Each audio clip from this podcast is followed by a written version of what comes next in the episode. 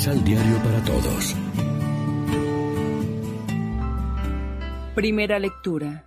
Tomemos precauciones contra Israel para que no siga multiplicándose. Del libro del Éxodo.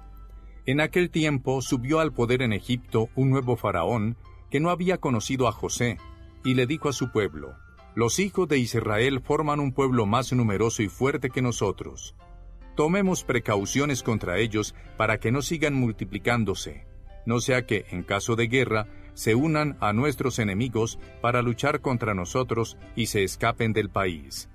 Les pusieron, pues, capataces a los israelitas para que los oprimieran con trabajos pesados, y así construyeron para el faraón las ciudades de Pitom y Ramsés, como lugares de almacenamiento. Pero mientras más los oprimían, más crecían y se multiplicaban. Los egipcios llegaron a temer a los hijos de Israel y los redujeron a una cruel esclavitud. Les hicieron pesada la vida, sometiéndolos a rudos trabajos de albañilería y a toda clase de tareas serviles en el campo. Además el faraón dio esta orden a su pueblo, echen al río a todos los niños que les nazcan a los hebreos, pero si son niñas, déjenlas vivir. Palabra de Dios. Te alabamos, Señor. Salmo responsorial del Salmo 123. Nuestra ayuda es invocar al Señor. Si el Señor no hubiera estado de nuestra parte cuando los hombres nos asaltaron, nos habría devorado vivos el fuego de su cólera. Nuestra ayuda es invocar al Señor. Las aguas nos hubieran sepultado, un torrente nos hubiera llegado al cuello, un torrente de aguas encrespadas. Bendito sea el Señor, que no nos hizo presa de sus dientes. Nuestra ayuda es invocar al Señor. Nuestra vida se escapó como un pájaro de la trampa de los cazadores. La trampa se rompió y nosotros escapamos. Nuestra ayuda nos viene del Señor, que hizo el cielo y la tierra. Nuestra ayuda es invocar al Señor.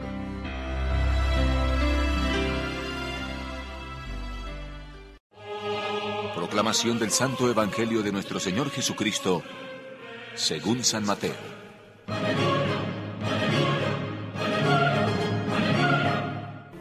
No piensen que vine a traer la paz a la tierra. No vine a traer la paz sino la espada.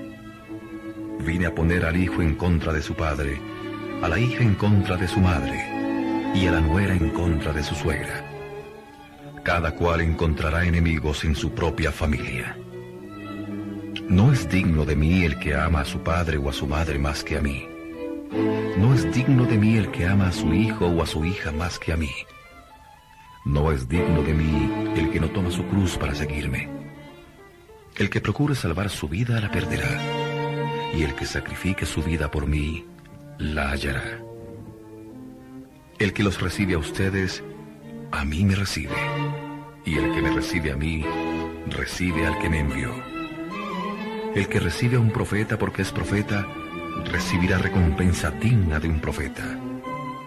El que recibe a un hombre bueno por ser bueno, recibirá la recompensa que corresponde a un hombre bueno.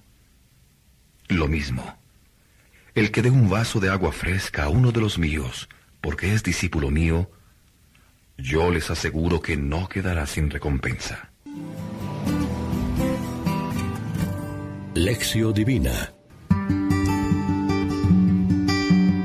Amigos, ¿qué tal? En este lunes 15 de julio celebramos la memoria de San Buenaventura, obispo y doctor de la iglesia, y como siempre nos alimentamos a esta hora con el pan de la palabra. Si Jesús habla siempre de paz, ¿cómo entender la frase del Evangelio de hoy que parece decir lo contrario? No piensen que he venido a traer la paz a la tierra. No he venido a traer la paz, sino la guerra. Esta afirmación no significa que Jesús estuviera en favor de la división y de la espada, no. Lo que Él quiere es la unión de todos en la verdad.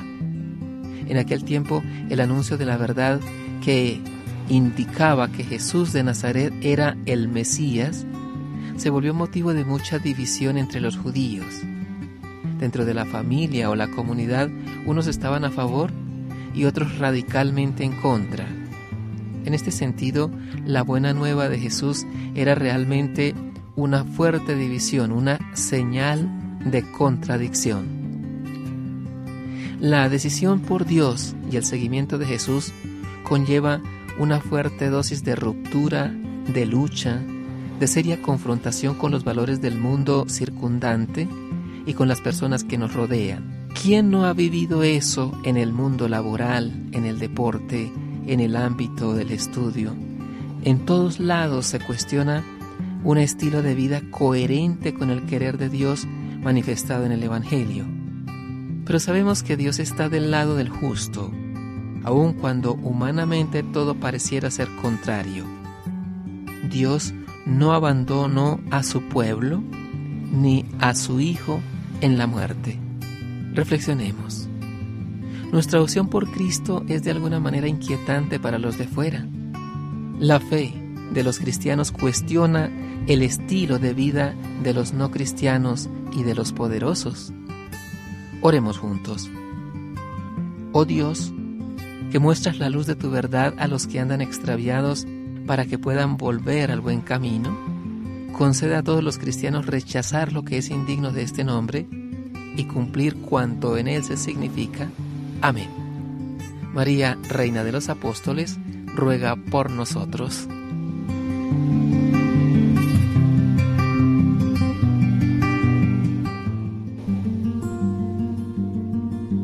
Complementa los ocho pasos de la Alexio Divina adquiriendo el emisal Pan de la Palabra en Librería San Pablo o distribuidores. Más información www.sanpablo.co Pan de la Palabra. Vive la reflexión.